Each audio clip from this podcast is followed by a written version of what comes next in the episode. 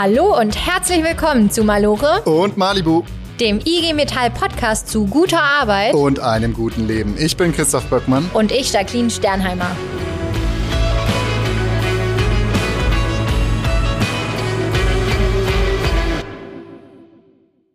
Jacqueline, es geht los. Christoph, ja, die Ausbildung fängt an. Genau. Also für viele von euch eine spannende Zeit. In den nächsten Tagen oder Wochen äh, geht's endlich los. Es gibt Kohle und die Schule, Sch Schule ist vorbei. Berufsschule gibt's noch. Aber es ist eine spannende Zeit. Und die Älteren von uns, die denken vielleicht zurück, wie das damals bei Ihnen war. Wir sprechen gleich mit einem Azubi, dem Luis. Der Luis hat Abitur, hat sich gegen ein Studium entschieden, hat sich für die Ausbildung, ganz klar für die Ausbildung entschieden. Warum er das gemacht hat und ob es für ihn schwer war, seine Wunschausbildung zu finden, das fragen wir ihn gleich mal. Ja, genau. Also der Louis, der konnte sich das jetzt aussuchen. Es gibt aber wirklich viele, die können sich das nicht aussuchen und es gibt sogar einige, die bekommen überhaupt gar keine Ausbildung, obwohl unbesetzte Stellen übrig bleiben. Also da kann ja irgendwas nicht stimmen. Ich nehme mal an, das liegt am Arbeitgeber.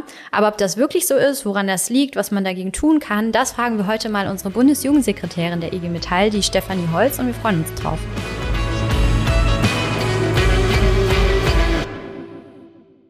Mit einem Abi in der Tasche hatte er die Qual der Wahl. Was mache ich jetzt? Studieren oder Ausbildung? Und wenn Ausbildung, dann wo? Heute ist Azubi bei Opel in Rüsselsheim und nach seiner Schicht eben zu uns nach Frankfurt rübergefahren. Hallo Luis, wie war der Verkehr? Äh, der Verkehr war tatsächlich ganz angenehm. Um die Uhrzeit äh, geht's noch.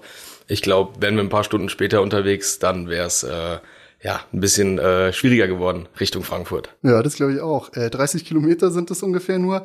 Dann bist du ja wahrscheinlich auch mit einem Opel hergefahren. Ja, ich äh, fahre privat Opel. Mein erstes Auto war ein Opel Corsa. Jetzt fahre ich einen Signum ich bleib einfach der Marke treu, bin äh, quasi schon jetzt in dritter oder vierter Generation, meine ich, ich glaube dritte Generation beim Opel und da bleibt man einfach der Marke irgendwie treu. Du bist ja auch bei Opel angestellt, machst da deine Ausbildung. Ist denn irgendwas von den Teilen, die jetzt in deinem Opel drin sind, hast du damit irgendwas schon zu tun gehabt?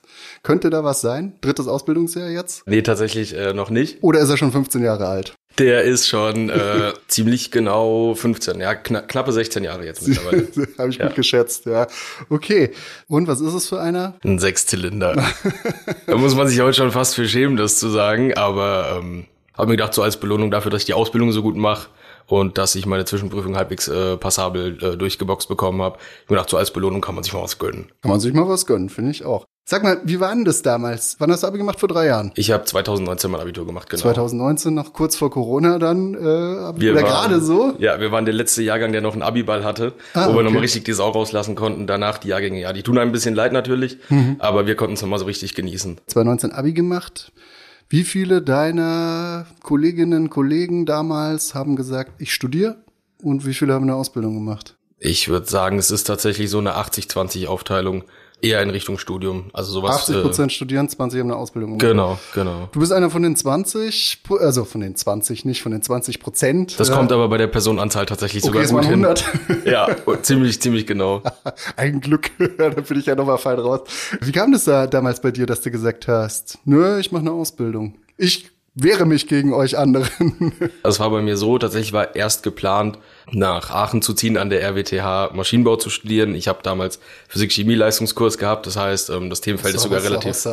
ja, das, äh, das Themenfeld ist tatsächlich dann doch relativ naheliegend vorbei, vor allem weil ich aus so einer ja, autoaffinen Familie komme, irgendwie auch schon der äh, Opa, der Uropa meine ich auch schon beim Opel gewesen, der Vater beim Opel, ein Onkel. Da war dann tatsächlich so, ja, irgendwie Maschinenbau, irgendwas Technisches. Ähm, das hat dann aber nicht so hingehauen, weil die Planungen ja dann doch nicht so weit äh, irgendwie fortgeschritten sind mit dem Kollegen, mit dem ich da hinziehen wollte. Und dann habe ich mir halt gedacht, ja, dann kommt noch dazu, dann, dann hockst du da irgendwie in Aachen, musst irgendwie noch einen Nebenjob anfangen, dir irgendwie deine Brötchen verdienen und dann noch lernen und dies und das. Und dann stand ich halt vor der, und beziehungsweise war für mich irgendwie klar, ich bleib daheim bei meinen Eltern, ähm, in gewohnter Umgebung, mit wenig Ausgaben, weil Hotel Mama, da wohnt sie irgendwie immer am besten. Und macht gleichzeitig noch Einnahmen. Richtig, richtig. dann stand ich aber erstmal vor der Wahl, okay, in Rüsselsheim studieren gehen oder irgendwie eine Ausbildung anfangen. Dann habe ich mich mal so ein bisschen nach Ausbildungsplätzen umgeguckt, habe aber schon ziemlich zielstrebig nach Opel geguckt, weil ähm, für mich war klar, wenn Ausbildung, dann Industrie. Sonst hätten Papa und Opa mit dir geschimpft. Genau, genau. Wäre ich jetzt irgendwie äh, nach Mannheim gezogen zur Konkurrenz zu Mercedes, mh, hm, das wäre, glaube ich, nicht so äh, gut angekommen. Nee, und dann äh, war halt, ne, wenn, wenn Industrie, dann halt eben auch Opel. Und genau, habe dann da ähm, zwei Stellen gefunden, die noch offen waren. Ich habe mich relativ spät beworben. Das waren äh, der Mechatroniker und der Zerspannungsmechaniker. Und nachdem ich mir das dann so beides so ein bisschen angeguckt habe, mal online hier durch äh, verschiedene ähm, Jobbeschreibungen durch, ein paar Videos angeguckt, habe ich mir dann gedacht, okay, machst du mal den Zerspannungsmechaniker.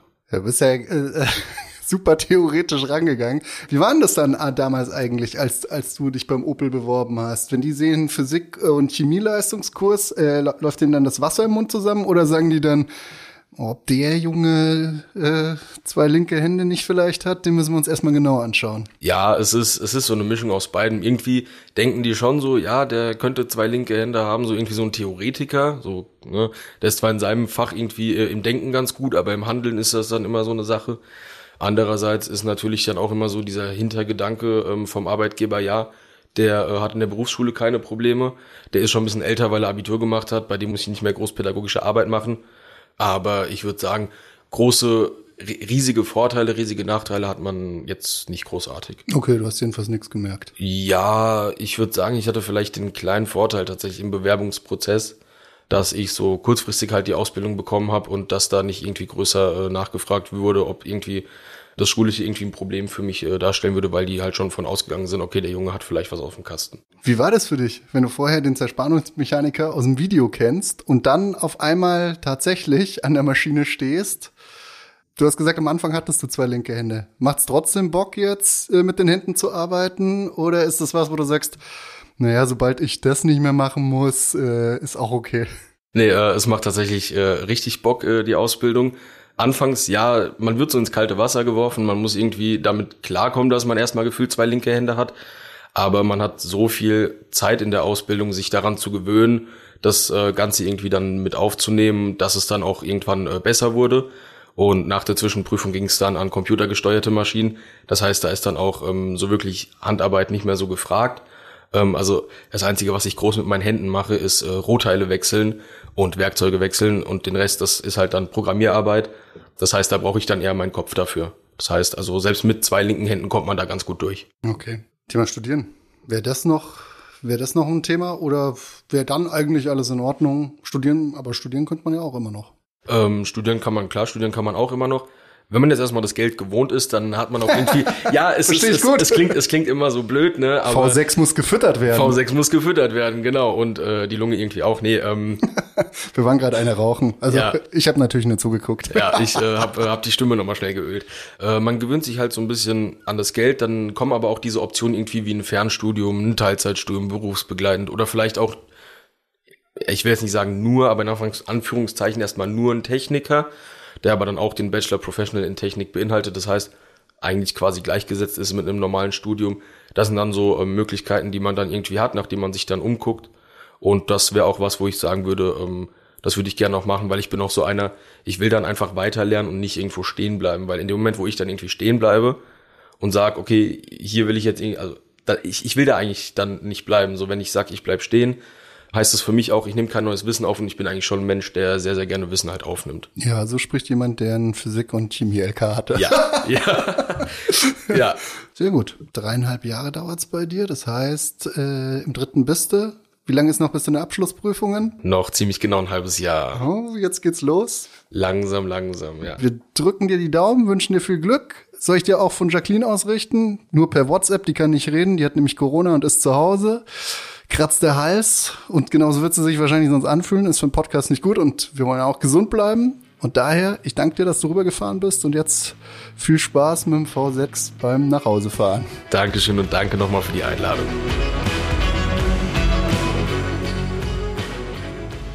So, das war der Luis, ne? Für ihn hat alles gut funktioniert. Äh, er hat uns jetzt gut erklären können, warum er eigentlich die Ausbildung macht und cool zu hören, dass er so Spaß dran hat. Das finde ich auch schön. Da steckt echt viel Leidenschaft bei ihm dahinter. Und so soll es ja auch sein, im besten Fall. Und im besten Fall kann man sich das aussuchen. Wir haben aber ja vorhin schon angekündigt, dass das nicht bei allen so ist. Und da wollen wir jetzt noch mal ein bisschen mehr zu wissen.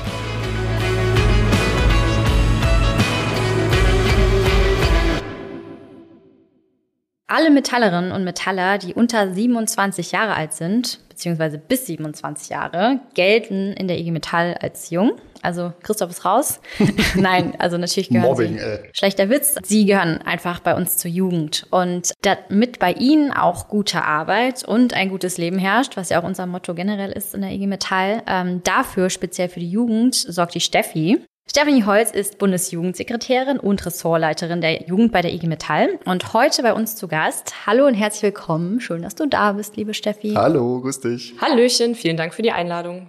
Aktuell ist ja schon der Ausbildungsstart angelaufen. Sag mal, Steffi, wie leicht oder auch wie schwer ist es denn heute für junge Menschen, ihren Wunsch-Ausbildungsplatz zu bekommen? Ja, das hängt leider sehr, sehr stark von dem Schulabschluss ab, den ich mitbringe. Also wir haben am Ausbildungsmarkt absolut keine Chancengleichheit, sondern ähm, ja, je nachdem, wie gut mein Schulabschluss ist, desto mehr Chancen habe ich im Prinzip auch auf dem Ausbildungsmarkt. Ich habe euch dazu ein paar Zahlen mitgebracht, um das Ganze so ein bisschen zu verdeutlichen. Her damit. Ja, nehmen wir gerne. Sehr gerne. ähm, ich würde einfach mal bei der Fachhochschulreife beziehungsweise Hochschulreife anfangen. Ausgangspunkt sind dabei immer 100 gemeldete BewerberInnen. Das sind auch Zahlen, die kommen wirklich von der Bundesagentur für Arbeit. Das heißt, die haben äh, nicht wir uns hier ausgedacht, sondern das sind wirklich hochoffizielle Zahlen und ja, auf 100 BewerberInnen kommen sage und schreibe 468 Ausbildungsplätze. Das heißt, ich habe eine relativ große Auswahl, wenn ich ein Abitur mitbringe, welche, welche Ausbildung ich eigentlich anfangen möchte.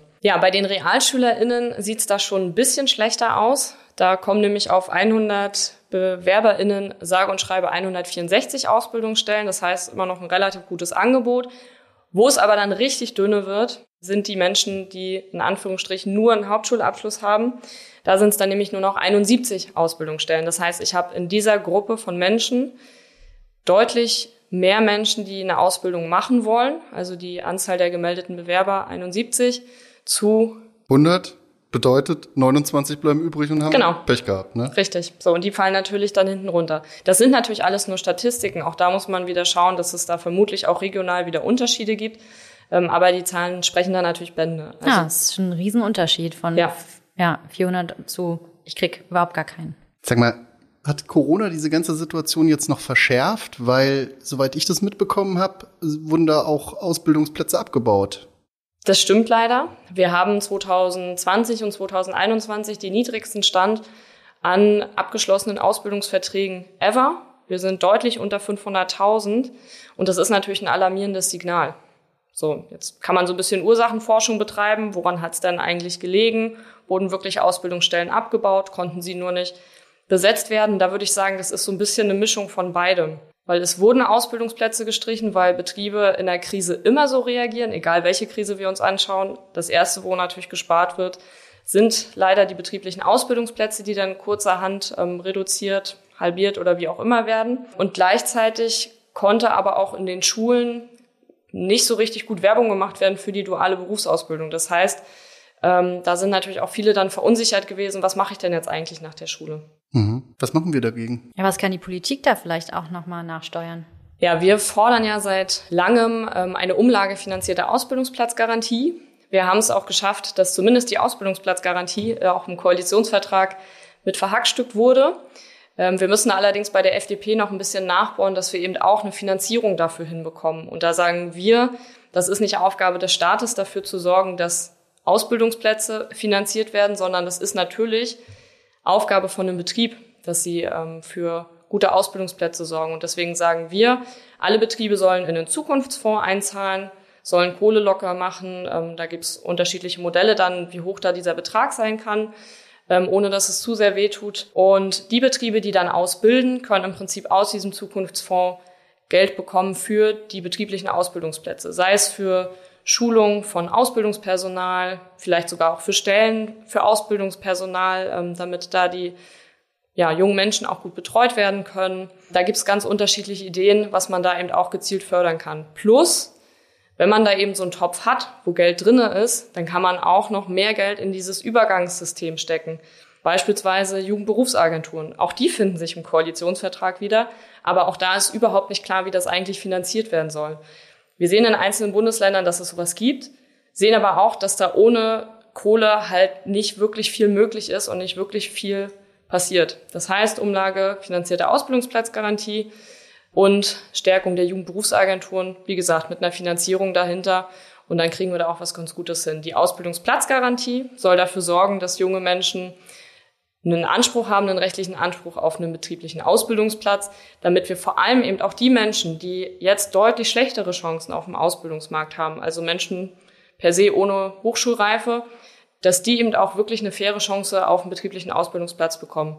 Und das ist im Prinzip das Konzept, was dahinter steht. Ja, das ist genau nochmal mein Stichwort. Ich hänge nämlich gedanklich auch immer noch ein bisschen bei den Hauptschülerinnen und Hauptschülern, ähm, die einfach unversorgt bleiben. Das ist irgendwie gar nicht nachvollziehbar.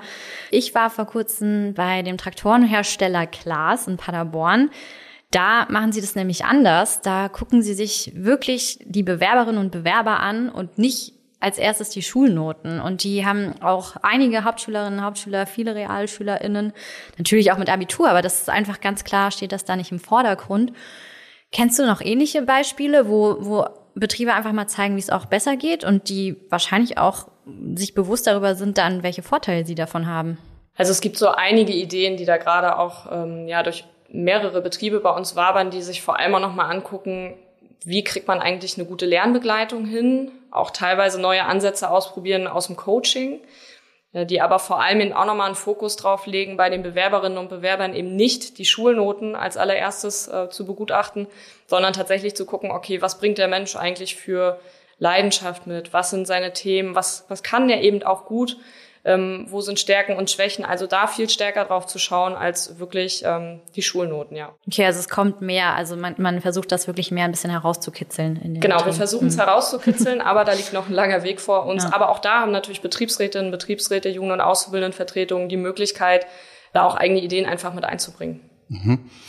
Also wie gut man in dem System Schule funktioniert, sagt ja dann hm, wahrscheinlich wenig darüber aus, wie gut ich dann zum Beispiel eine handwerkliche Fähigkeit habe oder wie gut ich Autos zusammenbauen kann. Hm, muss ich an der Schule was ändern auch, was, damit wir die Leute besser in die Ausbildung bekommen oder überhaupt, damit die Leute wissen, was sie dann auch gerne machen wollen? Ja, ich denke schon.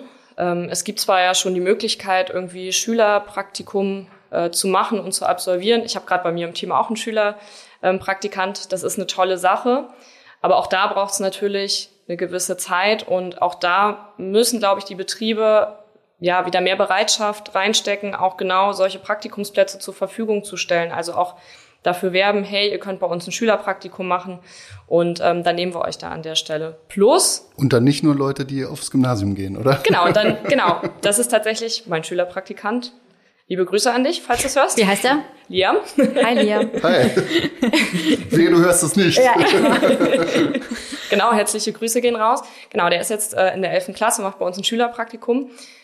Und da sprichst du natürlich einen Punkt an. Also wo passiert es dann eigentlich in der Realschule, in der Hauptschule, in anderen Schulformen? So, da sind dann vielleicht irgendwie noch so ein, zwei Wochen für vorgesehen in der neunten, bestenfalls zehnten Klasse. Aber ich glaube, das reicht nicht. Und gerade wenn es in der zehnten Klasse ist, ist es, glaube ich, auch schon einen Ticken zu spät.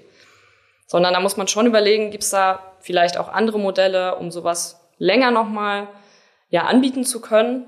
Und dann muss natürlich auch geguckt werden, wie sieht eigentlich die Berufsorientierung in den Schulen aus.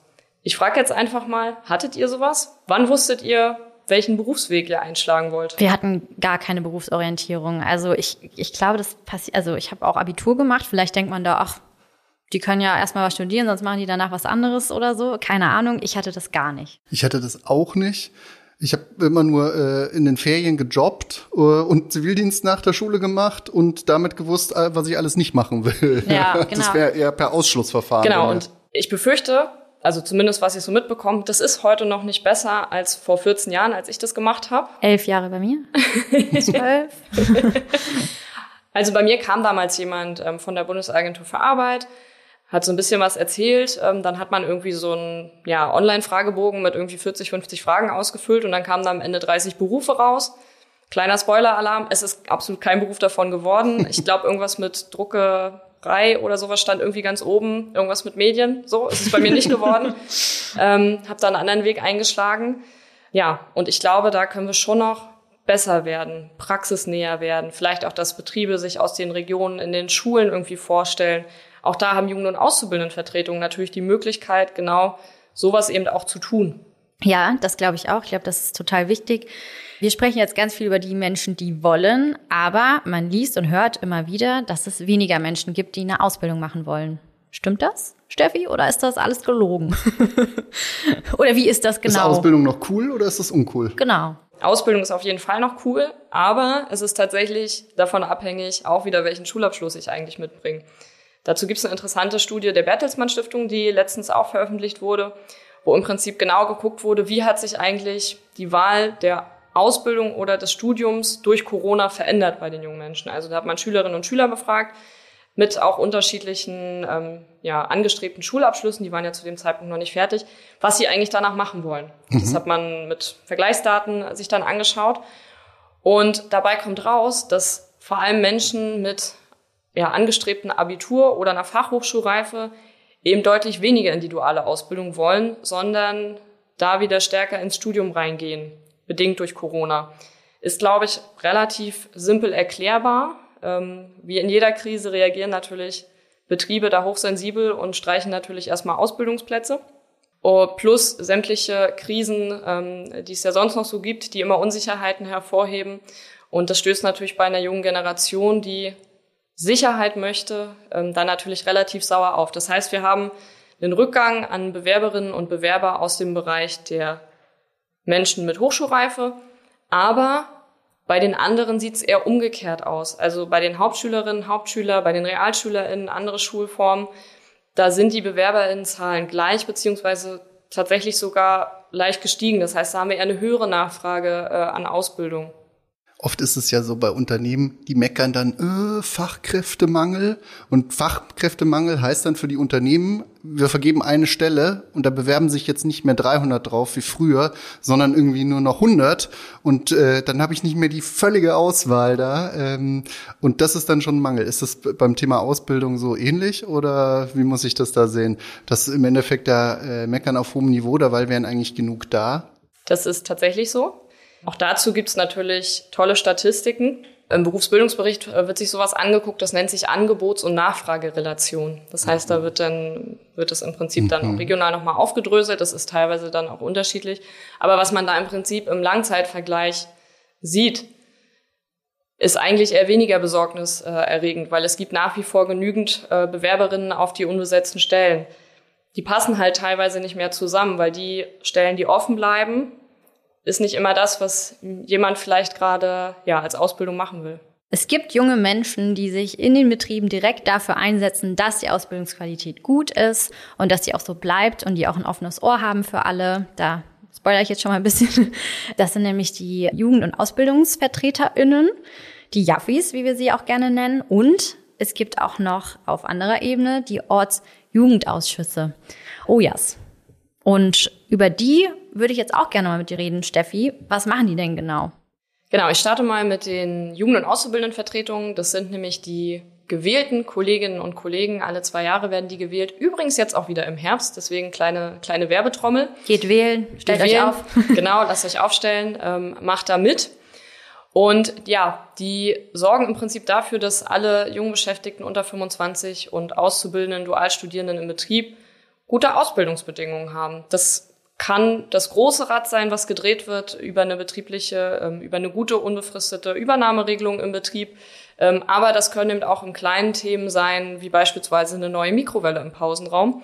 Mag jetzt relativ banal klingen, aber auch dafür sind Jugend- und Auszubildenden ähm, Vertretungen da, sich eben um die großen und kleinen Themen eben dieser speziellen Gruppe im Betrieb ähm, zu kümmern. Und die arbeiten auch ganz eng mit den Betriebsrätinnen und Betriebsräten zusammen und können da auch ja, neue Maßnahmen, neue Ideen mit anstoßen, um die Ausbildung für alle besser zu machen. Das sind die Jaffis? Genau. Und die Ojas? ja, das sind die Ortsjugendausschüsse. Das ist im Prinzip eine überregionale Vernetzung von unterschiedlichen Gewerkschafterinnen und Gewerkschaftern ähm, aus den Betrieben. Das sind in der Regel tatsächlich die Jugendauszubildendenvertreterinnen oder andere Aktive aus dem Betrieb. Ähm, jede und jeder unter 27 ist da herzlich willkommen, sich da zu engagieren. Und ja, man tauscht sich da aus, plant Aktionen, geht auch mal auf die örtliche Politik zu, um Themen zu bewegen. Genau, also da gibt es ganz, ganz viele Möglichkeiten, sich da eben aktiv mit einzubringen. Ja, und Gewerkschafterinnen und Gewerkschafter zu sein und Solidarität zu erleben. Ja, und Politik auch zu betreiben, sehr direkt. Ne? Oh ja, das machen wir nämlich hier auch. Das machst vor allem du. Und zwar zum Beispiel mit der Kampagne Ausbildung besser und mehr. Jetzt sag uns mal, was steckt denn da dahinter? Der Name ist ja schon mal vielversprechend. Genau, und das steckt da auch drinne. Ausbildung bedeutet für uns eben nicht nur die klassische duale Berufsausbildung, sondern eben auch das duale Studium. Und das duale Studium braucht da nochmal eine besondere Aufmerksamkeit, weil wir endlich Rechtssicherheit hinbekommen müssen. Ähm, die gibt's momentan nicht. Das Thema duales Studium ist immer noch eine grüne Spielwiese für alle ArbeitgeberInnen. Ähm, die Voraussetzungen sind höchst unterschiedlich äh, und da müssen wir einfach ran. Da fordern wir ganz klar Rechtssicherheit. Besser steht für bessere Ausbildungsqualität. Auch da wieder für Ausbildungen im dualen Studium. Und das Thema mehr greift nochmal die Situation am Ausbildungsmarkt auf, weil wir sagen, wir wollen gute betriebliche Ausbildungsplätze schaffen und dafür steht im Prinzip das Mehr. Und das ist die Klammer Ausbildung besser und mehr, wo wir auf unterschiedlichsten Ebenen dann auch aktiv werden wollen. Einmal in den Betrieben mit guten Betriebsvereinbarungen, die da auch teilweise schon geschlossen wurden. Grüße gehen raus an die Kolleginnen und Kollegen von Audi, die eine tolle Betriebsvereinbarung zur mobilen Ausbildung abgeschlossen haben. Aber eben auch über ja, tarifpolitische Forderungen. Ähm, Im Stahl gibt's jetzt endlich den Aufschlag für einen Flächentarifvertrag ähm, im dualen Studium. Das ist toll, dass wir das da endlich hinbekommen haben. Ist natürlich dann auch Stein des Anstoßes für weitere. Genau. Und da sind wir dann auf unterschiedlichen Ebenen und natürlich auch in der Politik aktiv, wo wir uns unter anderem auch für eine umlagefinanzierte Ausbildungsplatzgarantie einsetzen. Klasse. Ja. Das machen wir. Das Guter machst Job. du. Das, das machst vor allem du. Ja? ja. Danke dir dafür. Sehr ja, gerne. Vielen Dank, dass du da warst, Steffi. Ciao. Gerne. Ciao.